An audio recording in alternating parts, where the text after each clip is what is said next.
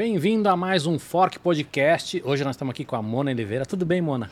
Tudo ótimo, querido. Legal. Me diga uma coisa, você é dupla doutora em bioquímica e nanotecnologia, é isso? Exatamente. É muita coisa, hein?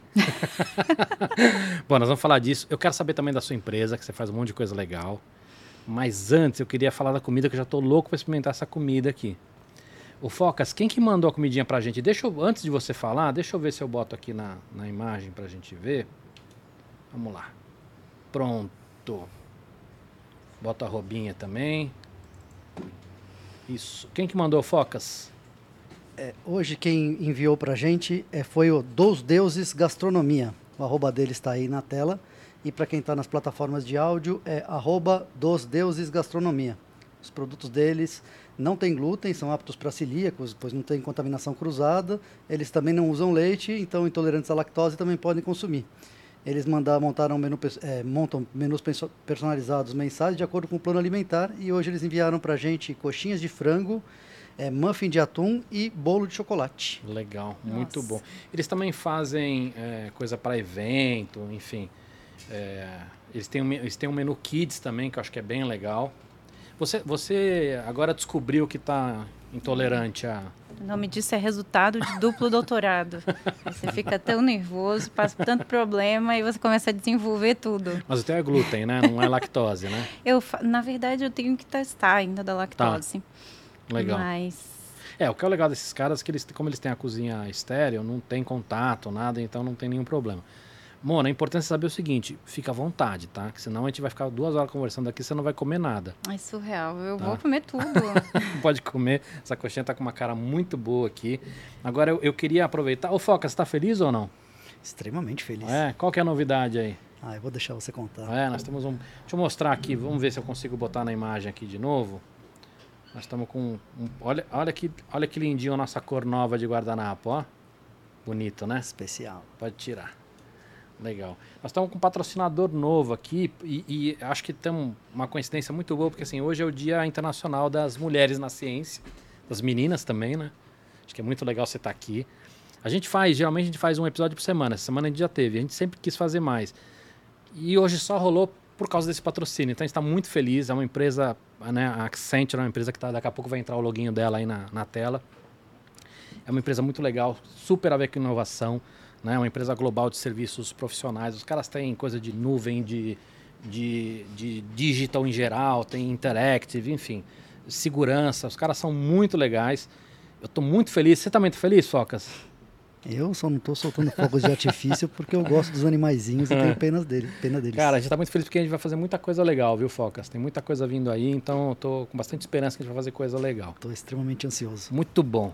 É, Mona, Dia das Mulheres e das Meninas na Ciência.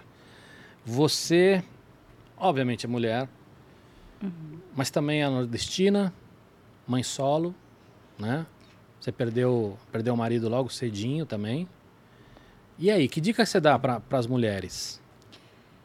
Então, as mulheres que querem seguir essa carreira, é, assim, a ciência hoje no Brasil é algo ainda muito como ela é, como ela é conduzida e como é estruturado a profissão do cientista é, não existe né? A gente é estudante. Então o cientista hoje ou uma posição de pesquisador são raras não se tem uma legislação não se tem é, coisas corretas. Então, a gente nem entende que é cientista. Por muito tempo, é, eu, vi, eu, eu nem entendia que eu era cientista, que eu, que eu gostava, que, que eu fazia ciência, né, mesmo aprendendo, porque eu comecei como estudante. E esse mundo é, não é preparado, não tem, não tem iniciativas ainda fortes para manter esses estudantes, para apoiar. E piorou ainda quando você é mãe, né, numa situação sol, é, solo como eu passei. Aí foram muitos anos mãe solo, até eu entrar no doutorado uh, e depois eu casei novamente. Né? Então hoje eu sou casada, meu, meu esposo tem seis anos comigo, mas eu passei toda essa jornada, que hoje são uma carreira de 15 anos né, de estudo, desenvolvimento e de ciência e aprendizado, é, carregando minha filha junto, indo com ela uh, para a escola, para a universidade, para o mestrado, para onde eu fosse, ela ia junto e indo para o laboratório. E está faltando esse apoio, está faltando essas políticas é, que precisam ser melhor estruturadas, que precisam ser é, sabe, espalhadas pelo Brasil inteiro, porque assim a gente consegue, porque tem, tem que ter essa rede de apoio, né? Essa rede de apoio é extremamente importante para que mais mulheres consigam terminar suas carreiras, terminar o estudo, né? E seguir a carreira científica é, é, uma, é um caminho gigante de, de estudo, de aprofundar em um conhecimento. Né? Você está sendo especializado cada vez mais você sabe mais mais de uma coisa só, né? É. E eu sempre costumo brincar que quando você é PhD ou é, você sabe muito de uma coisa só e nada do resto. Né? Então, e para você poder se especializar muito daquilo, você entender muito profundamente aquilo, você tem que ter muito tempo de dedicação. Hoje, o cientista é, é, as pessoas veem isso como se você tivesse que amar aquilo e você não tem comida, você não vai pagar conta, você não paga luz, você não paga nada. Então, tipo, não, não existe isso, né? Precisa ter. Eu acho que tem talvez uma coisa similar ao esporte, né? As pessoas acham assim, ah, você faz isso porque você gosta e, e, e, não entende como uma profissão como deveria. Agora, isso é, isso é só do Brasil ou não? E de países não desenvolvidos? Lá fora é um pouco melhor não, isso. É melhor. É melhor. E tem um outro ponto. Às vezes a profissão cientista é perigosa. Eu fui exposta a substâncias químicas que, que precisavam ser, tipo, em, em condições de insalubridade que o cientista na bancada hoje, e a ciência no Brasil é feita por esses bolsistas, a maior parte dentro da universidade, né? ou tem centros de pesquisas que têm poucos nichos de pesquisadores mesmo, com a profissão pesquisador e cientista. Mas é, tornar isso de uma forma mais estruturada e também proteger e, e, a gente ter consciência da insalubridade. Mas isso é inerente da profissão ou é... isso é por falta de infraestrutura e de conhecimento? É inerente da profissão. Tipo, tá. você está trabalhando com coisa desconhecida. É. Né? Você sabe que tem uma, uma pesquisa, estava falando da Accenture, eles têm uma pesquisa muito legal, assim, com mais de, sei lá, quase 30 países, para fomentar essa história de, de gênero nas empresas, enfim. Depois eu vou te mandar, acho que é, é bem interessante também. Mas é, é Getting to Equal, é, da pesquisa. Boa, boa. E é uma coisa que acho que nós estamos evoluindo, não estamos? Estamos muito longe ainda, mas, mas tem uma evolução nos últimos anos, não tem? Pelo menos no ponto de vista de discussão. Ah, de discussão, sim. Ah, o, o que eu sei de estudos sobre essa eh, de manter, de equilibrar as posições, o grande ponto é são formadas mais mulheres até. Só que posições de liderança são menor ocupadas, né? E, e aí são questionados por que, que as mulheres não assumem esse papel de liderança, né? É, seja pela maternidade, seja porque é, a, a, se cogita até questões culturais, né? Uhum. Mas é, profundamente, acho que quanto mais a gente discute isso, quanto melhor a gente levanta isso e tenta entender por que não, né? Ou como diversificar isso e dar mais oportunidades, melhor. É. É, fora no país, quando eh, eu tive a oportunidade de ficar três anos, né, em outro país, é muito, é muito importante. Isso, acho que isso é fundamental, é, tanto para a carreira de cientista, mas para qualquer carreira profissional é interessante você fazer isso. E lá eu consegui ver que eram diferentes as questões de ser pesquisador ou não. Um aluno de doutorado é um pesquisador júnior, né? já tem uma posição de cientista que aqui a gente não tem, aqui a gente é estudante. E eu fui com visto de estudante. E lá eles pagavam e já eram profissionais.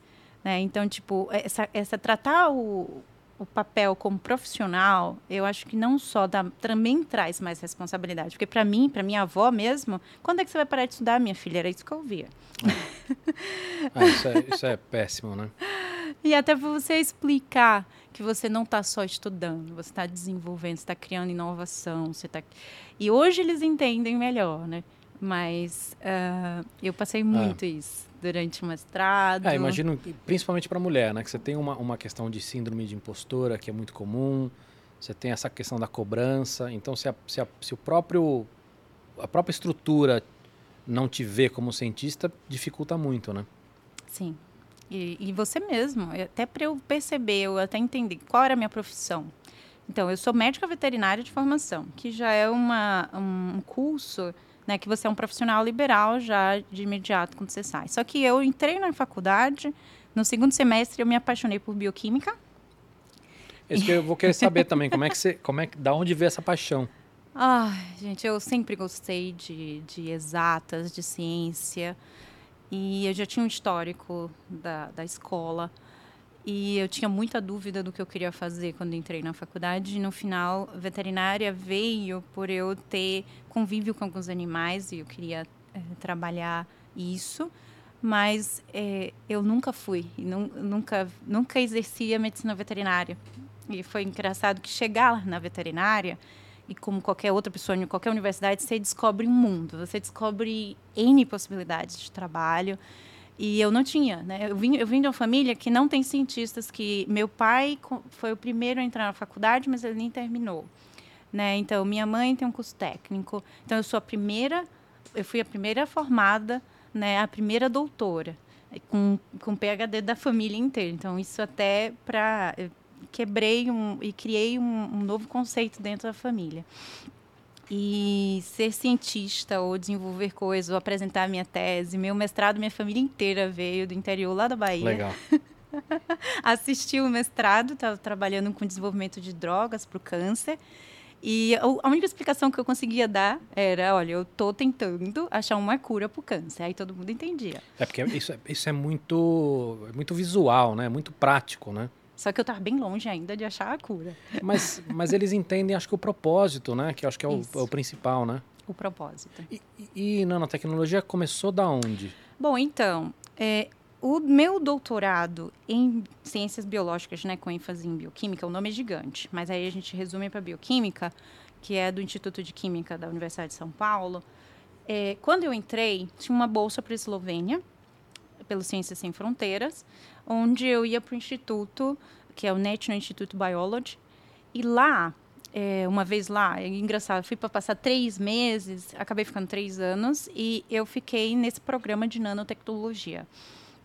O programa foi mais um programa complementar, porque a gente estava trabalhando, continuava nessa linha de câncer, continuava estudando biologia do câncer, envolvidas com células tronco. Uhum mas não necessariamente é, me aprofundei completamente na nanotecnologia. Como eu digo, o PhD ele é, ele é especialista e cada vez mais especialista em um foco só. Né? Então, sempre trabalhei é, com desenvolvimento de fármacos ou com, com peptídeos. Legal.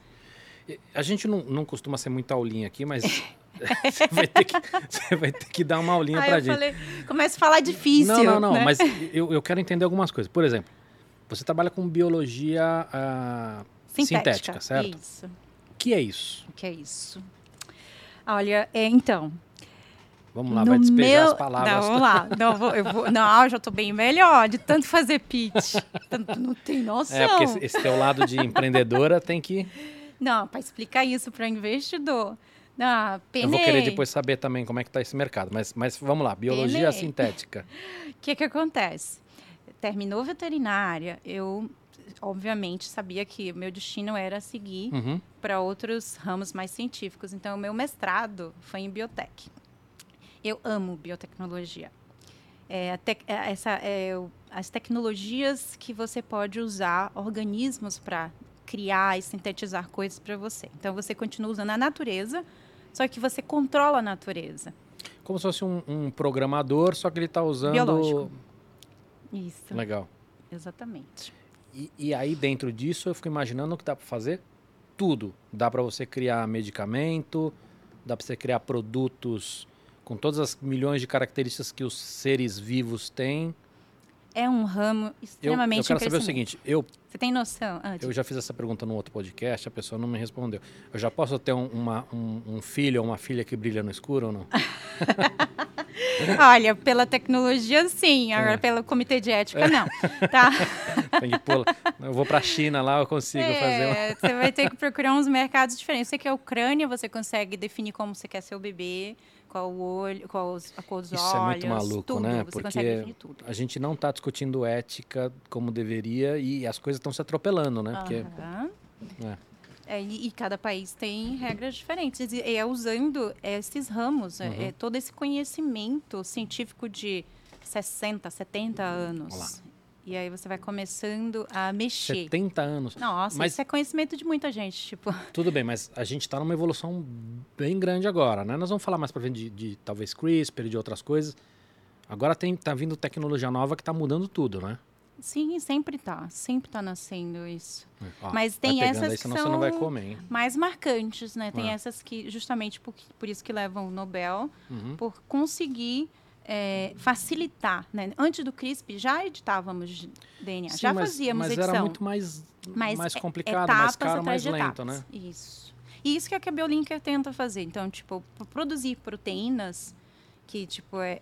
Quando você fala CRISPR, você está editando DNA. Então, você tem o DNA e o dogma central, né? No DNA é como uma biblioteca que guarda as informações do seu corpo. Uhum. Mas por que, por que, que ele está guardando? Que informação valiosa que ele guarda? Aham. É justamente como fazer o seu corpo funcionar. E como o seu corpo funciona? Através da transcrição, ele faz RNA, que vira depois DNA. RNA ficou bem famoso agora na vacina, então todo mas, mundo... Mas peraí, isso, né? você, vai ter que, você vai ter que explicar. Vamos lá. Quando a gente fala do caminho da informação, ou seja, o que define a gente ou qualquer ser vivo, a gente tem o DNA, ele, depois a gente tem RNA, por fim, proteína. proteínas, e aí depois das proteínas a gente chega nos fenótipos, que são as características que a gente tem, é isso? Isso, a proteína é como se ela executa isso. Ela que faz, é, ela faz, ela dá cor, ela dá movimento. Tá. tá. E aí cada uma desses, dessas etapas aí nós estamos multiplicando o negócio, as possibilidades, né? Quer dizer, Exato. o DNA, qu- quantas informações a gente tem? São milhões ou não? São. Pô, quantos genes? É. Nossa, eu não sei o número de Mas é cabeça, não, muita mas coisa. é muita coisa. E desses caras gera muito mais RNA, que gera uma quantidade de proteína, mas que essas proteínas elas também se juntam para fazer outras, é isso? Exatamente. Não, a Então- gente ainda tem combinações Então, aqui. cada, cada uma dessas, dessas etapas aí, a, a, a quantidade de informações é assustadora. combinatória. E a complexidade também. Então, no DNA você tem aqui a questão de programação, né? Você tem quatro variáveis, né? Que são as, as Uhum. quatro moléculas que compõem o DNA e a lida intrinca. Quando você passa para o RNA, a mesma coisa, que é uma diferença muito pequena entre RNA e DNA, quimicamente falando. Uhum. Mas quando você vai para a proteína, é um combinatório de 22, 22 moléculas. Então você tem um combinatório gigante, uma molécula Mas muito essas maior, 22 muito que- mais complexa. Aí é, é- é- é multiplicado por N, né? Quer dizer, 22 Isso. por. Tá. Exatamente. Você pode combinar elas de formas diferentes. Então, fazer uma proteína é, e replicar ela também é um problema. E quando você fala de fármacos biológicos ou tratamentos biológicos, é, existe essa variabilidade, existe esses é, é, é, desafios na replicabilidade. Agora, Desafios... Mona, a gente tá. Nós, seres humanos, a gente tá, a gente tá atuando em todas elas, né? A gente tá atuando no DNA hoje. A gente tá atuando em RNA e em proteína, é isso? Exatamente. Na tua empresa, onde que você brinca? Em todos eles ou não? Que, que Tem etapa que que, você. ser. Se eu estou trabalhando com proteína, eu tenho que mexer no DNA, que vai virar RNA, que vai dar proteína. Não tem. Me explica isso. nos- eu- a gente trabalha com os três, porque o DNA é a base, né? Ah, só que a gente faz o quê? A gente pega esse DNA, coloca dentro de bactérias e põe elas para produzir a nossa proteína. Então, ela vai fazer essa que a gente chama de transcrição, que vira RNA, e depois tradução, que vira proteína. Essa proteína, né, nesse modelo de produção, é, e, e aqui eu estou definindo o que a gente chama de tecnologia do DNA recombinante. É como se eu estivesse fazendo um mutante.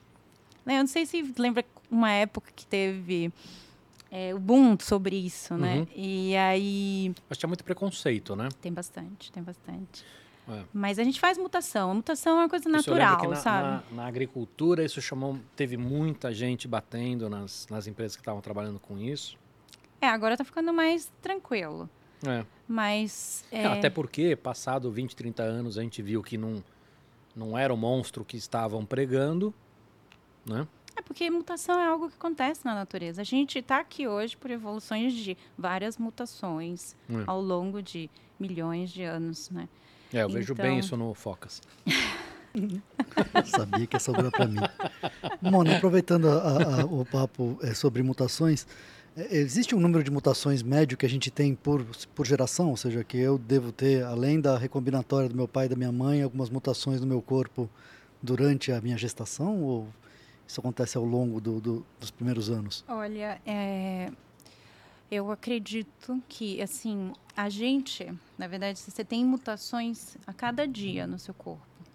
É, você sofre mutações pela luz solar, até mesmo de luz de lâmpadas, às vezes pode atuar. Uhum. Né? É, você tem é, mutações oriundas, que aí, vem de efeitos de fenótipos, né? Do que você come, que pode causar efeito na sua célula. Onde você Mas mora, que, que materiais que você tem e, e aí você tem esse conjunto de combinações que a gente chama de polimorfismo, que você fica tendo essas, varia essas pequenas variações genéticas.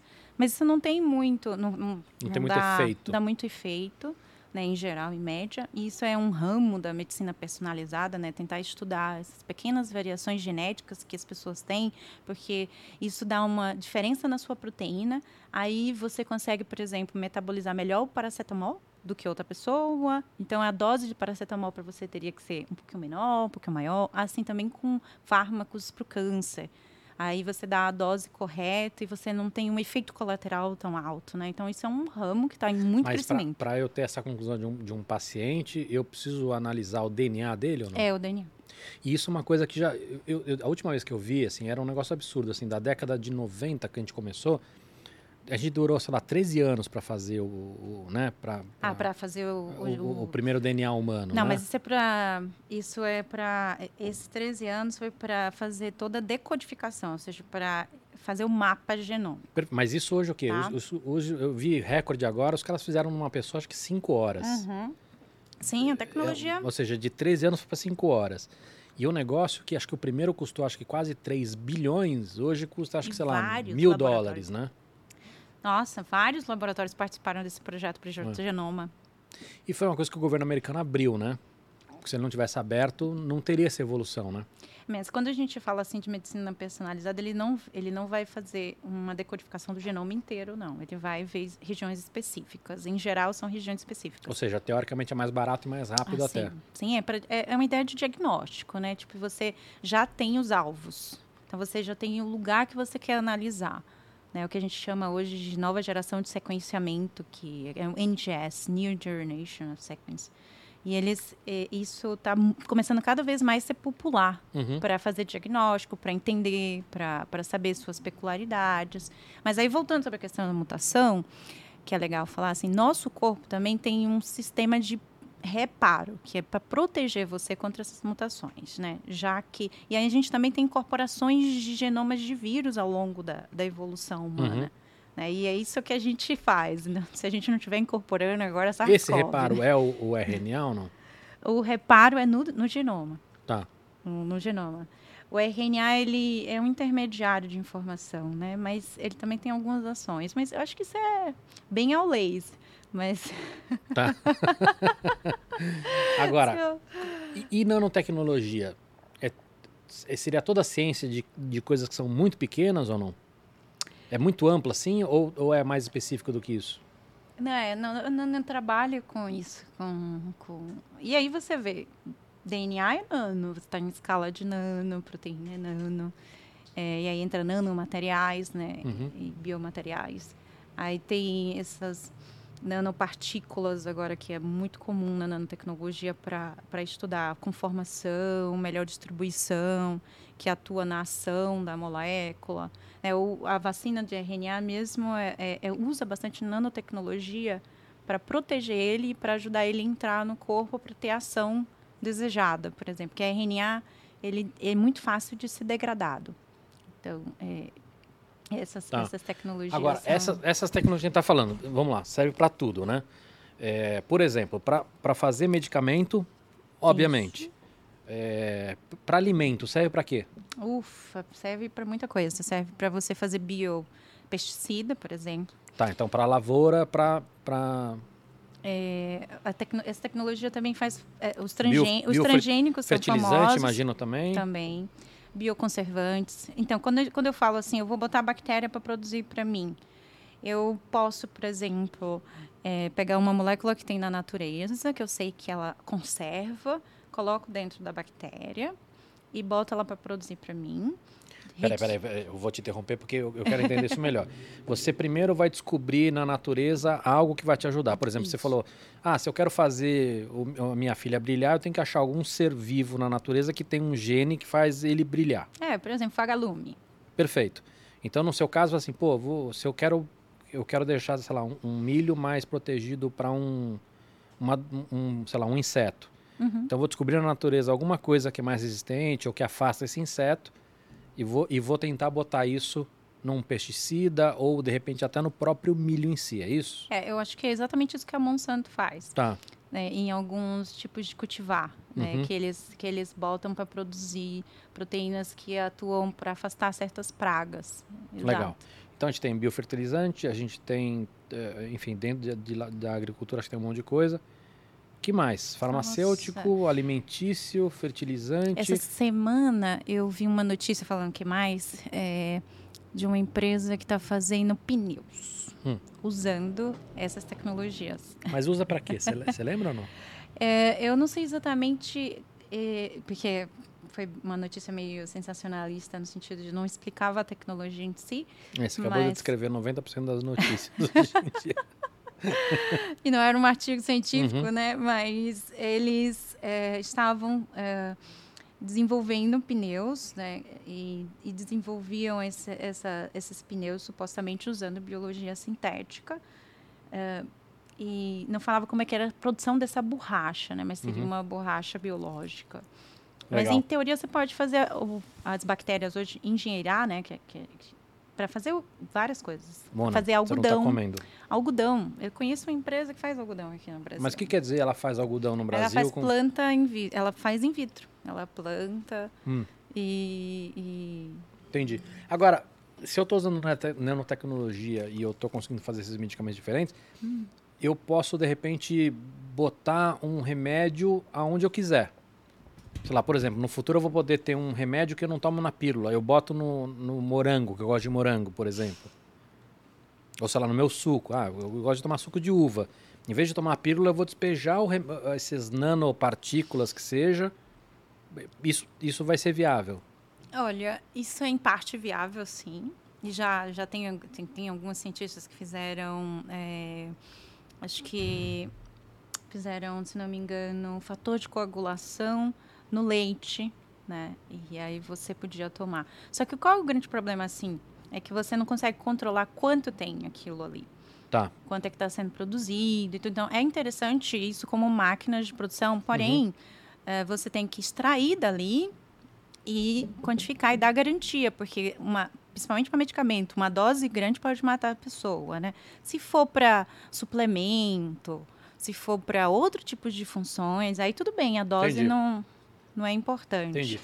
Agora, a gente vai falar de Covid mais pra frente, que você, acho que você tem um dos produtos que você tem de teste de Covid, mas Isso. uma das coisas que eu tenho visto gente falar é de criar coisas com nanopartículas para botar, por exemplo, em filme plástico ou em cima de superfícies para ser bactericida ou, enfim. Isso também é legal, né? Você pode fazer coisas nessa linha também, né? Com certeza. Legal. Você faz, você faz a molécula, você faz a biomolécula, você pode colocar ela em qualquer coisa. Você pode. Mona, do, do jeito que a gente tá falando, assim, dá para fazer tudo. Quase tudo. No momento, é. Em teoria, sim. Então, na prática, então, vamos lá, aí mas na- vem os problemas. Na prática. Isso que eu quero saber. Que, que momento a gente tá e, É, e quais são lá. as dificuldades? Olha, as, as dificuldades às vezes é você saber, conhecer e, e entender. As, é, quando você fala, por exemplo, proteína de biomoléculas, e aí eu vou falar do, de onde a gente está tendo maior experiência, principalmente a Biolink e os maiores desafios. É, como eu falei, é uma molécula complexa. E aí, como você consegue predizer que ela vai ter toxicidade? Como você consegue pre- predizer que você vai conseguir produzir aquilo corretamente? Então, dois- esses- todas as etapas ainda. O que, o que quer dizer produzir aquilo corretamente? Porque a produção é, é muito Então. delicada ou não? Qual que é o... É, então, a, a proteína ela, ela é produzida. E aí vem um pouquinho mais de aula, né? Então você vai ter. Boa. Você vai ter, tipo, uma cadeia de moléculas. E ela, depois que ela é produzida, ela toma uma forma, uma forma tridimensional. Uhum. E essa forma tridimensional é importante para a atividade dela. E em teoria e na prática, ela pode ter várias formas. E, inclusive, uma das formas dela, se ela tem um formato estranho, é, pode até causar uma doença, que é a doença da vaca louca, que não tem cura, que nada destrói. Ela é, é uma proteína, Uhum. aquilo. E é uma proteína priônica, que a gente chama de. Quem Sei. trabalha nessa linha de prions. Ah, então, você controlar isso. Então, você está falando de escalas moleculares, é, nano, nanométricas. E controlar isso, e manter isso lote a lote, ainda são grandes desafios na área industrial, da biotecnologia industrial Entendi. e diminuir esses passos do processo. E a gente vem trabalhando nisso. A gente tem um sistema que é in vitro, que a gente tenta controlar melhor, Uhum. e aí a gente atua exatamente nesses segmentos de processos. Né, para fazer vou como o CRISP, né? Encurtar e tornar a coisa mais controlada, mais fácil. Então, mas por exemplo, vamos lá. O, o CRISPR, eu tô, eu tô Eu fiz um paralelo, mas Não, bem, não, tudo bem, mas assim, o, o cri- o CRISPR hoje tem essa dificuldade, né? Porque assim, eu consigo fazer, eh, suprimir ou, ou editar ou adicionar um gene, mas a gente ainda tem pouco conhecimento para saber se essa alteração vai alterar só naquele ponto ou se pode ter outro impacto. É, ainda continua se explorando os que a gente chama de sítios não, não, não corretos, né? E aí fica se estudando para ver o quanto o impacto dele anelar em outros sítios que é comum. Entendi. Sim, Entendi. sim. Mas Legal. ainda assim é o melhor, né? Eu gostei desse aqui também, ó, de, de, de atum. Não sei se você gosta de atum. O, o pessoal Eu que está em casa, manda pergunta, hein? Já tem uma pergunta aí, Focas, manda para é? mim aí. Manda. É, Milian Erian Vaz, terceiro, pergunta. É, uma dúvida sobre impressão 3D de órgãos e afins. É, qual a possibilidade de serem usados em massa e a possibilidade de criação de órgãos otimizados, é, tipo um rim que filtra melhor? Claro, considerando a bioética. Ho- Hoje no Brasil, eu conheço algumas empresas que estão nessa frente, né? Uhum. Tem três empresas que eu admiro bastante. Inclusive, a Biolink, é, como uma, uma empresa de produção de proteínas, é, tem atuado com algumas delas, né? Tem começado a atuar com algumas delas para desenvolver melhor proteínas, formas de produzir essas matrizes, porque eles precisam dessas matrizes, para conseguir ter esses órgãos. Se- te dizer assim, te dizer, olha, quanto é viável isso, assim, a gente hoje trabalha para que no futuro isso Uhum. seja extremamente viável. Então eu acredito sim que isso tudo vai ser viável em breve, né? Ah, porque é, o, é o, a jornada e é o, é o caminho da persistência que a gente está fazendo. Ah, e aí, é, eu só não sei ainda, porque olha uma coisa interessante sobre esse segmento. É, de, de uso de. O, o órgão usa muito mais proteínas e tudo mais, tem mais fluidos, mas a parte de carne a, a artificial, carne biológica, cresceu muito. É, isso foi, já, já tá, já tá sendo impresso hoje. E já está começando. Exato. Já tem Mas- empresa no mundo já imprimindo, sei lá, 500, 500 quilos de carne. Mas lembra que hambúrguer. há alguns anos, acho que É, não, de isso é- 10 anos não, isso- atrás, isso- isso é diziam de que era um- ah. impossível. É, isso é de um ano pra cá. Tem uma, uma para quem estiver em casa de- depois que assistir esse episódio aqui, dá uma olhada no episódio da Janaína. Uhum. Ela está trabalhando com isso, a gente falou, falou bastante disso. é um- É uma área bem legal. É, mas assim, tem uma coisa no que ele perguntou que eu acho que é legal, assim, as tecnologias estão se juntando todas, né? Então você está trabalhando com uma coisa, a outra, outra pessoa está trabalhando com outra, então um está impressão 3D, a outra com proteína, outra, e isso vai se juntar, outro com CRISPR, essas coisas vão acabar se juntando. Estão tudo dentro do mesmo eixo. É. Concordo. Legal. É, e é uma interdisciplinaridade que, que uma ajuda a outra. É, é muito legal. É assim, eu tô na base. E é, o legal de estar na base é que você acaba trabalhando com um monte de outras empresas, né? E outros segmentos. Ah, mas, é, e, e o pessoal de impressão, 3D de órgãos já está mais na ponta aqui de aplicar o que eu estou fazendo na Legal. base. Deixa eu te perguntar, você na sua empresa, você está fazendo um monte de coisa, uma das coisas que vocês fizeram é um teste de Covid mais evoluído. O, o que que é? Qual a diferença dele? Porque assim, ele é mais rápido de fazer. O que, que você está rindo? Falei besteira? Né? que é engraçado. É, é, não, a gente tem um teste rápido, que, que foi nomeado, na verdade, o teste popular. Porque ele, o que, mas ele é muito mais barato do que o teste normal, é isso? Isso, isso, isso. É Tá. porque a de como é a gente produz os índices. O que que acontece? Historicamente, a gente tem muitas empresas que diagnóstico aqui que todas importam produtos. Né? Então a gente acaba absorvendo tecnologia de fora, insumos de fora, e não existem muitas empresas produtoras desses insumos. Então, Entendi. qual foi a ideia? A gente usou tudo nacional e aí a gente conseguiu ter um teste com ótima sensibilidade e especificidade ah, e com preço super viável de ser aplicado em escala. O, o- o quanto? Duas vezes mais barato? Acho que ficou cinco vezes mais barato. Caramba, Mona.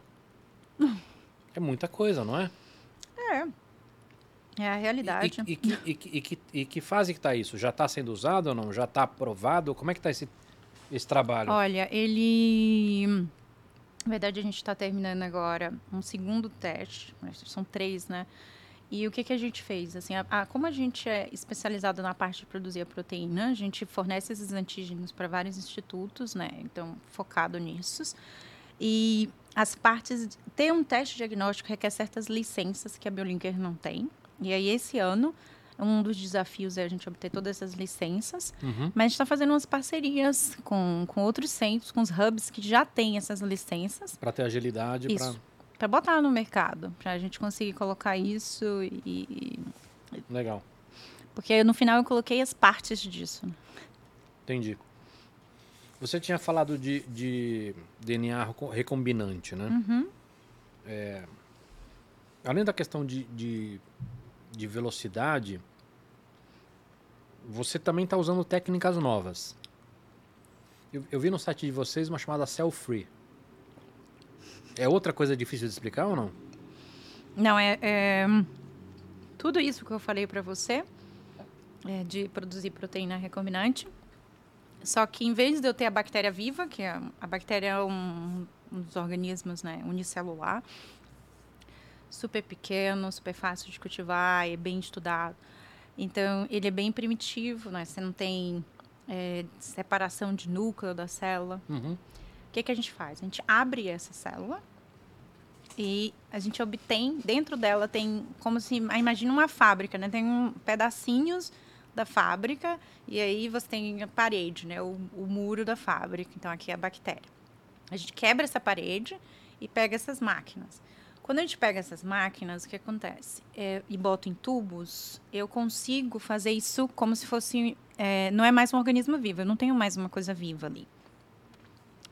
É, porque ela não se reproduz, Uhum. né, tem todos, todos os requerimentos de, de ser um organismo. Porém, ela ainda tem atividade, ela consegue produzir. E eu, tenho, eu ganho vantagens aqui. Eu consigo controlar a minha reação, eu consigo produzir coisas que seriam tóxicas para a célula, para a vida, é, ou com difícil expressão. Então, aí vem umas vantagens técnicas que tem crescido esse mundo do cell-free, né? Que são poucas empresas. São 10 empresas no mundo que têm essa tecnologia ou desenvolvem. A gente desenvolveu o nosso próprio kit Uhum. a nossa própria formulação aqui no Brasil e vem trabalhando, atuando nesse ramo de melhorar, de conseguir produzir mais, de atuar. Porque é, é tão simples, mas é tão simples fazer proteína com essa tecnologia que até criança consegue fazer. E aí a gente até entrou num projeto para crianças fazerem proteínas fluorescentes. Que legal. O que, que vocês fizeram? Um kit? Um kit que é em pó liofilizado e as crianças só ressuspendem em água, já tem o DNA dentro, incuba em 37 graus. Em uma hora você já tem a proteína lá brilhando. Que legal. E aí ela consegue fazer o quê? Ela consegue fazer um, um líquido brilhando, é isso? Um líquido brilhando, exato. Dá para fazer várias cores, dá para fazer outras proteínas também. Dá para tem um desenho Brilha, brilha, você tem que jogar luz negra. luz Tá. negra. Luz negra ou luz azul. Depende do, de como Da, fez. da o- onde vem essa característica? De que organismo vocês, vocês puxaram isso? Ah, o gene é Ah. de. Tem vários, vários genes fluorescentes, mas em gerais são de, de alga marinha. Legal. De, é, aquela medusa. Sei. Uhum. Que legal. Muito legal. Como é que chama o kit? Ah, o kit da, da escolar, na verdade, assim, é da, é da cientista Mirim, do, de um programa do ICB, lá da reitoria, e a gente entrou com, a, com o kit da Biolinker dentro do programa deles. Legal. Legal. Muito bom. Então, é o kit self-free da Biolinker mesmo. Não, Legal. não tinha um nome específico, mas eles Isso, fizeram isso vocês fizeram para uma ação específica ou tá vendendo? Eu uma ação, com- não, uma ação Ah, específica. eu quero comprar um, pô. É, a gente não... Tem que fazer mais, pô. É, eu, eu concordo, porque que ficou tão lindo. E, e- É um hum. projeto muito legal mesmo. Legal. Muito legal mesmo. Eu quero que você mande alguma coisa brilhante para a gente depois, para um próximo episódio. Escuta, e, e, e, empreender? Qual que é o desafio hoje? Porque assim, você está trabalhando no, no, que a gente chama de Deep Tech, é isso? Isso. Eu fico imaginando que você tem um monte de desafio nessa história. Por exemplo, relacionamento com indústria. Cara, foi essa. É, uh... eu, queria, eu queria escutar de você. Como é que tá? Uma, porque assim, tem. A gente tem amadurecimentos diferentes, né? Na, na, tanto como investimento, como nas empresas, como. Como é que você está vendo isso? Tá. Olha, no Brasil. Você contexto... tem dificuldade ainda com essa história ou não? Então, é, a, assim, a, essa parte de desenvolvimento tecnológico aqui no Brasil, assim, o Brasil é ele é referência na área de agro. E é impressionante como o agronegócio forte e puxa. Então, as indústrias de agro aqui é, não era nem o nosso foco na Biolinker, só que a, a biotecnologia ela trabalha em qualquer, na base, né, e consegue entrar em vários segmentos. E meio que o agro me puxou. E hoje a gente, os nossos melhores clientes vêm do agronegócio. É, a gente é muito forte aqui. Muito, muito. Não, e até por causa do Embrapa, né? Dos investimentos que a gente fez, enfim. Teve é, muito. Isso, exatamente. E a referência mundial. Assim, como meu, meu histórico de cientista foi muito mais voltado para a área farmacêutica, a gente sempre tinha essa visão. Né? Mas aqui na, na área farmacêutica ainda é muito pequena a pesquisa e desenvolvimento, principalmente nessa área de biológicos. Né? Então tá ainda começando. Mas você acha, que isso, você acha que isso tem a ver com o amadurecimento do mercado ou o fato de que muitas das empresas são multinacionais e estão fazendo esse, esse desenvolvimento lá fora? É, então, eu acho que tem a ver com a, a, que a maior parte das empresas farmacêuticas aqui são produtoras de genéricos, né? E, e uma ou duas estão começando a seguir nessa, nessa linha de, de biológicos. Mas é, eu acho que eu não respondi direito a sua pergunta. que é. Assim, existem realmente grandes players fora. Né? Mas eu acho que o grande problema é que precisa de um capex muito grande, um investimento muito alto para competir. E é um desenvolvimento longo. Né? E, e aí conseguir esse capital, é conseguir ter todo esse conhecimento. É, tem vários desafios aqui que estamos caminhando, estamos melhorando, né? E que eu acredito que no, futuramente vai ter, porque uma proteína para tratamento, por exemplo, como TNF-alfa, é, é uma proteína que é usada para tratamento de doenças autoimunes. Ela movimenta um mercado de um trilhão de dólares, ela sozinha. Então você pode ter, assim, mas é tudo bem estruturado, patenteado. Então tudo isso é algo que ainda não, não é bem enraizado aqui, assim, para essa área. Aliás, quando você falou de, de patente, tem desafio regulatório também aqui no Brasil ou não? Porque você tem que, é. você tem que trabalhar com Anvisa, com mapa, né? É, o, Ministério da Agricultura, Pecuária e, e Abastecimento. E abastecimento. É, em metro, imagino. É, isso está mais fácil ou não? Porque, por exemplo, a, gente, é, a, pessoa perguntou sobre impressão 3D. A Anvisa deu uma flexibilizada há, uns, há um ou dois anos atrás. Né? Antes era inviável você ter, por exemplo, peças impressas. Estou nem falando de órgão humano, estou falando de, de prótese mesmo antes era muito. Não é que era inviável, mas era, era, a burocracia era tão grande que acabava inviabilizando as ações. Hoje a Anvisa já conseguiu liberar, né? E já tem lá as normazinhas bonitinho, então já está rolando, uhum. né? Uh, tanto coisa bastante personalizada como não. Na tua área, você acha que ainda precisa mudar alguma coisa para? Hum. Acho assim. A Anvisa ela, ela precisa, sim, ainda entender um pouco e regulamentar algumas coisas dentro da nossa área de insumos, sim, ser isso melhor explicado. Mas, voltando ao que você falou do INPE, aqui o INPE uhum. realmente é um problema. É um gargalo é muito grande. É um gargalo grande. e é lento, demora, né? Que em comparação a países de fora, os sistemas são muito mais rápidos e que anima você a depositar patentes Sim. fora. E isso, isso impacta na indústria farmacêutica, porque você não tem como desenvolver uma coisa por 10 anos é, se não tiver essa proteção, É, não vale a pena. esperar 10, 20 anos para. Alguém copia, não, facilmente copiam. E se o produto for um sucesso. Então, não é, não, é, é um, é um mercado muito assim, essa questão é, patentária. Mas, e a questão regulatória, assim, eu, a gente é, tem, tem, tem um, Conselho Nacional né, de Biossegurança que cuida dessas, de quem trabalha com organismos transgênicos. É, e ele é muito bem estruturado, né? Mas nessa linha de cell-free, por exemplo, a gente não tem, né? Não tem ins- institutos muito bem estabelecidos aqui.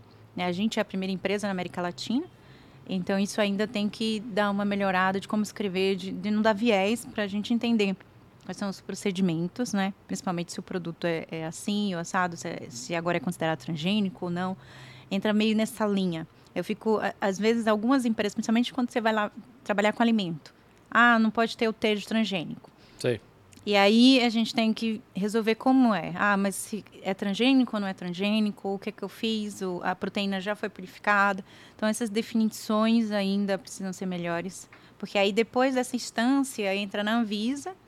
E aí, a Anvisa complica mais ainda. Então, esse, a Anvisa, essa, essa questão é, de- regulatória para liberar e, e classificar corretamente os riscos para essa, para essa área de transgênicos, para a área de, de desenvolvimento que entra essas proteínas recombinantes, ainda tem muito que melhorar. Muito, muito mesmo. Legal. Focas. Temos excelentes perguntas. Hum, A Manda. primeira vem do Edgar Takakura. Ele pergunta: É possível ter bactérias para despoluição de rios e mares? Já existe isso? Uhum. tá mastigando? Pode mastigar. Enquanto você É, mastiga, justo. eu vou pegar aqui um pedacinho desse. desse... O que, que é isso aqui, Focas? É um bolo de chocolate, é isso? Muito bom Esse é esse um bolo. bolo de chocolate. Deixa eu pegar um Um- pedacinho aqui. Eu digo, ah, se não me engano, tem um grupo aqui que desenvolveu uma que degrada plástico.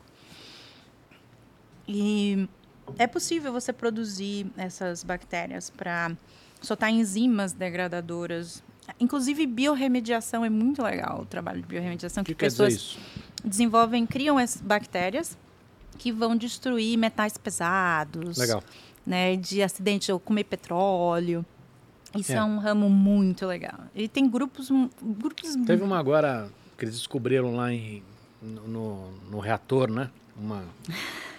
É impressionante como elas crescem em qualquer lugar, né? Ah, O pessoal da área de astrobiologia que vai para lugares extremos para coletar esses organismos, assim, é, é, é, é fantástico esses organismos. o olhinho brilhou agora. Ah, sim, eu, eu, eu tenho uma que eu gosto muito que eu queria trabalhar, que é É do- muito bom isso. Queria muito trabalhar com ela. É, o- de um octopus, ele, e que, ele, que ela faz, ela muda o RNA e aí o octopus muda de cor, ah, de acordo, mas ele consegue fazer essa- esse perfil de camuflagem muito rápido por causa dessa enzima. Né? E a gente fica vendo essas coisas e todo dia, toda semana, ai, vamos produzir isso. Pra quê? Não sei. Exato, né? Aliás, isso, isso eu queria te perguntar também. Quando você estava no seu PhD ou até na tua empresa, você já tinha um problema que você queria resolver? Ou você, de repente, achou alguma tecnologia, algum caminho, alguma técnica, e aí você falou, putz, aqui, deixa eu achar uma aplicação. Qual, qual que foi o caminho no teu caso? Tá, vamos lá. Eu, no mestrado, a gente, meus resultados eh, davam um produto, né? E eu queria muito, muito empreender com isso. Mas você já tinha a- a- o problema na cabeça, e aí você foi atrás da solução, ou Né, o contrário? Eu, des- eu desenvolvi, né? Que a gente começa com essa hipótese, né? E foi desenvolvida durante os, os dois anos Tá. do mestrado. E depois que eu tive os resultados, eu tinha um que a gente chama de uma molécula potencial para tratamento. E aí eu queria muito fazer os outros passos. E aí foi que eu descobri que não era uma coisa simples, né? Óbvio, era uma coisa de um trabalho de dez- mais de 10 anos com risco de não dar certo. De chegar lá e ver que não não funciona. Não sei se ficou muito claro agora, acho que na pandemia, de vários fármacos que foram testados para tratar contra o vírus e depois que faz faz o teste in vitro, ai, mata o vírus, aquela coisa. Quando bota em animal, não mata nada, faz É. cosquinha. Por isso que a gente precisa ter o governo botando dinheiro em ciência base, porque a- a- a- o privado não vai fazer isso, não vai ficar 10 anos num negócio que tem um risco altíssimo de não funcionar, né?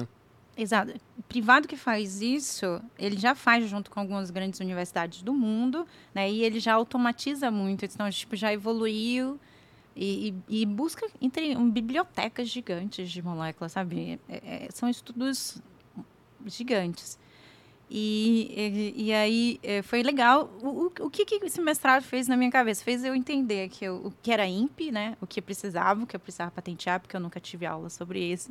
É, e como eu, como eu devia proteger e o que, que eu precisava fazer para empreender. Então, eu procurei parque tecnológico, eu, eu, eu busquei um monte de coisa, que, porque eu não tinha, não existia essa opção dentro da academia dentro da universidade, mas aí no DOC eh, mudou um pouco. Foi mais uh, estudo exploratório mesmo no, no, doutorado, mas eu sempre continuava com aquela vontade.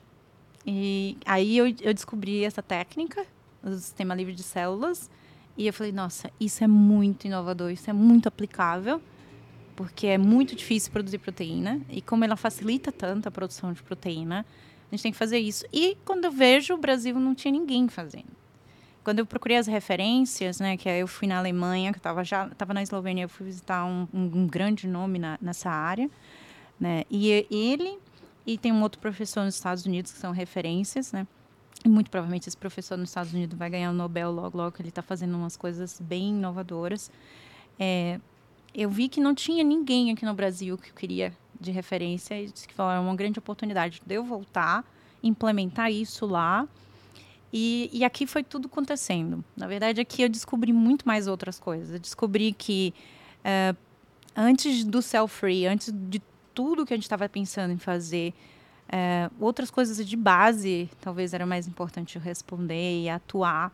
E a gente começou a, a estabelecer a empresa, assim, né? Entendi. Legal. Crescer, né? Fez três anos de aventura. Isso que você falou de universidade é, é interessante, né? A gente não tem é, não precisa ir longe, mesmo em alguns cursos como engenharia e arquitetura, você não tem ciência de projeto. Né? Você não tem algumas coisas que, que às vezes não são exatamente parte do curso, mas que teria que saber, né? Essa para quem trabalha com o que você trabalha, precisa entender um pouco de patente, né? Exato. Eu não entendo porque não, porque não é a pauta curricular. É. Né? Ou até mesmo como aplicar, como aplicar a sua pesquisa, como desenvolver soluções. É, não é muito assim. E quando você fala isso, é, é, as pessoas te olham, não, a gente vai publicar o artigo. Eu disse, mas não, vamos patentear. Isso foi lá em Salvador, na, na Federal da Bahia. Quando, aqui na Universidade de São Paulo, eu já encontrei um ambiente que, pelo menos meu professor, ele já era mais experiente e ele gostava hum. de patentear. Né? E, e ele, antes de defender, tinha que patentear. Então ele já era mais. E ele também tem um viés mais empreendedor. É, acho que isso está mudando. A gente conversou com o Daniel da, da Emerge aqui também e ele falou que as coisas estão mudando um pouco. Mas acho que tem, tem chão ainda. que mais, Focas, de perguntas? Tem uma pergunta aqui para os dois. É, vem do Rafael Meschiati e ele diz: é, Na opinião dos dois, qual será o maior desafio para a humanidade próximo? Aceitar na sua rotina inteligência artificial ou manipulação genética? É a moralidade robótica ou a bioética que vai ser o grande desafio? Difícil essa. eu acho que os, os, dois são desafios muito grandes e, e, até porque eu acho que eu não não separaria os dois, porque as tecnologias estão andando, em, que a gente já estava comentando aqui, né? Elas andam em paralelo e, e elas se misturam. Né? A hora que você tiver uma inteligência artificial rápida o suficiente para evoluir sozinha, ela vai estar tá olhando para todas essas outras tecnologias de de seja CRISPR, seja lá o que, também para poder usar isso. Já estão usando, né? Já usam bastante inteligência artificial é. para acelerar as pesquisas e o desenvolvimento. Mas eu acho que a questão... Até para desenho de, de, de, proteína, né? Eu, tem, um, tem umas iniciativas bem, bem fortes Dobrar agora, né? proteína, né? De folding de proteínas. Bem mas não só folding, assim, de, de, de, catalogar mesmo, entendeu? Porque é um, é, um, é um esforço muito grande. É, a AlphaFold mesmo. Ela, é, então. É, ela, é, isso, é, isso é interessante, porque é difícil fazer a predição. E esse, esse software, software, não, programação de inteligência artificial, é, supostamente consegue acertar nas predições. Então, quando você vai, quando você faz na, na predição e depois vai para a bancada, uhum. o mundo fica completamente diferente, como se o mundo real fosse diferente é. do mundo virtual. É. E você tem o, o, o AlphaFold, que acho que é um negócio que vai revolucionar tudo, porque a gente começa a ter informação que a gente não tinha. E não sei se eu ouvi falar de Open uh, PIP, né, de usar hum. a inteligência artificial para ajudar na análise dos espectrômetros, espectrômetros de massa. Hum. Porque é um aparelho bastante usado hoje no mundo inteiro, mas eu acho que o que esses caras fazem com IA é conseguir dar mais inteligência para poder identificar a, identificar as... padrões também. É. Eu acho que são, são experimentos cheios de padrões. Eu acho que isso também é. isso é muito bom demora, demora um tempão para você analisar. Sobre o Open Pipe eu não sei muito, mas... Mas o que é legal é isso, tem, tem muita coisa rolando em paralelo, né? Você sente que já está difícil acompanhar ou não? Olha, se, segundo a minha rotina, sim. é, mas é, é muita coisa mesmo. que mais, Focas? Temos aqui a pergunta de Barry Hills. É, falando de agro, será possível algum dia tornarmos as plantas organismos que não serão mais atacados por pragas e doenças? Hum, hein? Nossa, hein? Já pensou? É assim, as pragas também evoluem, também fazem mutações, né? e aí vem essa, essa batalha. É uma batalha que eu acho que é, é enfim, eu não, não, eu não acredito que acho que a gente, a gente pode conseguir sim criar algumas alguns cultivares resistentes por um tempo, né? E, e agora o limite disso, tipo, para sempre. O... Mas aí, ô Mona, na velocidade que a tecnologia está hum. andando, talvez chegue um momento. O que é o que está acontecendo uhum. com. Se a gente olhar hoje para a Covid, tem rolado isso, né? Uhum. Você tem ali a, a novas, novas cepas, as novas ondas. E, e as vacinas atuais estão indo bem, mas assim, a gente ainda não está conseguindo ter a vacina para as novas porque está sendo muito rápido. Mas se a gente pega esse exemplo de, de agricultura, talvez a, a, a gente chegue um momento que a gente consiga também atuar contra as novas pragas muito rapidamente. Sim, sim. É, não, concordo. Eu só estou falando que, assim, é, e, e, já antecipar a próxima mutação. Tipo, considerando, é até legal o que você falou assim, porque considerando essas, essas interfaces que você tem em inteligência artificial. E aí, se você. Que isso é um assunto interessante. Se, se você conseguir predizer os novos variantes, os novos mutantes, e aí você, muito antes deles acontecer, você já trabalhar em frente e já produzir algo que vai atuar em cima disso, mas é uma aposta aqui. Né? E você sabe que em aposta pode, tipo, ou, ou você aumenta seu leque de aposta para você dar para uma dar certo, né? Porque vai ser um investimento e pode chegar lá no futuro e não funcionar. Mas é isso, é, é ter esses centros, né? E eu acho que isso vai ser uma iniciativa do futuro para vários segmentos, principalmente para coisas biológicas, tanto para seja para o Covid, para tratamento, como para agro, para essas áreas.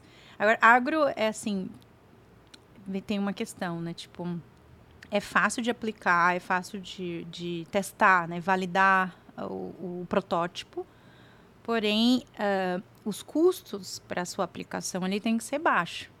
O produto final, ele não é um produto que vai ser caro, né? Tipo como um produto porque, biológico. Porque você precisa ter volume, tratamento. é isso? Isso, você tem que ter volume, exatamente.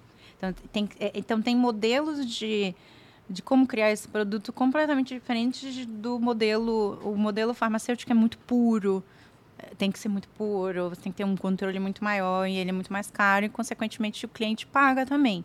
É, o, o, final, é, você vai conseguir ter esse retorno, mas no agro você não tem esse, esse você não tem limitações e tem outras formas e volume maior para poder ser aplicado, para poder ter essa, mas sim, é, considerando essas possibilidades de todas essas tecnologias, sim, pode ser que a gente consiga, sim, realmente, né, evitar as pragas ou ter um ambiente completamente controlado. E, e... Legal. É, e bioética, o que, que, você acha? Assim, eu fiquei ainda pensando sobre não, então, pois é, bioética. é, o, o, que, que eu acho? Eu acho o seguinte, acho que tem, não só quando a gente fala de bioética, Mona, mas e eu tenho provocado muito isso, não aqui, mas em outros encontros que eu tenho e tudo, nós precisamos ter discussões que a gente não está tendo. Né? Uhum. Seja no Brasil, seja no mundo. E aí estamos falando de ética, não só de bio, mas inteligência artificial é um exemplo. Né? É, impressão 3D. A gente precisa ter espaço, um outro exemplo, que não tem nada a ver com a tecnologia em si, né? Mas assim, putz, a gente tem, sei lá, o Elon Musk agora, puta, lindo, maravilhoso, mas a gente vai ter metade ou mais dos satélites do mundo na mão de uma única pessoa. Isso pode? Não pode? Então acho que assim é, é como o que acontece, como as tecnologias estão evoluindo muito rápido, não está dando mais tempo da sociedade discutir isso só quando o problema chega, porque assim, tá, as coisas estão tão muito, muito velozes. Então eu acho que nós precisamos olhar com mais carinho para essas coisas. É, e é difícil, né? Porque você tem países que estão colocando bilhões e bilhões nessas tecnologias. Então as uhum. coisas estão andando muito rápido. O que é bom, mas que traz esses desafios também, né? É, é, acho que a gente está assustando um pouquinho o nosso público, porque o Flávio Pedretti escreveu aqui: será que caminhamos para um mundo como o de Matrix, de Matrix, mas criado pelos próprios humanos? Hum. Seria uma forma de viver sem expor o corpo aos riscos inerentes do mundo real? Hum. Mas vamos lá. Vou, ah, esses riscos são importantes. Então, mas vamos lá. Vamos, você, vou fazer uma pergunta mais hum. genérica do que essa. Você está otimista ou pessimista em relação a isso? O que é o futuro? É. Ah, gente, a gente já a gente sempre passou por esse tipo de humanidade. Assim, o que nos faz é, continuar e evoluir não é o mais forte, é o mais adaptável. Então, o que acontece? Nós vamos se adaptar. Aconteceu surtos, N surtos, sempre aconteceu surtos de vírus, né? O HIV, por exemplo, é um clássico é, que agora está surgindo alguns testes rápidos, agora está surgindo possíveis vacinas. Sim. É, mas, por exemplo, surgiram pessoas resistentes, ou seja, a evolução por pressão gera pessoas resistentes ao HIV na África do Sul. Então, assim, você tem isso. A gente, a gente vai se adaptar, a natureza vai se adaptar até o nosso limite, né? É. Então, depende da velocidade que isso acontece. Em geral, a gente consegue adaptar. Se for um meteoro, aí não dá para adaptar. Então, mas acho que tem uma coisa legal de falar disso, é, que é, é o seguinte, só... quando a gente olha para... Esse é difícil de adaptar é. mesmo. É porque é não, é muito mas... rápido, né? É, mas foca, tem uma, acho que tem uma coisa legal que assim, quando a gente olha para trás, o mundo está muito melhor. É óbvio que no dia a dia é difícil a gente ver isso, você acaba, você acaba, acaba dando mais importância para as coisas negativas e tudo, mas tem menos doença, tem menos fome, tem, né? O que a gente está vendo agora com o Covid, com toda a desgraça que é, a velocidade que a gente trabalhou nisso e, e, e resolveu e vacina, tudo bem que são estudos de 10 anos e tudo, mas mesmo assim a gente conseguiu avançar muito em relação a isso, né? Então, acho que dá para ter um olhar otimista, sim. Sim, sim Eu sou certeza. sempre otimista.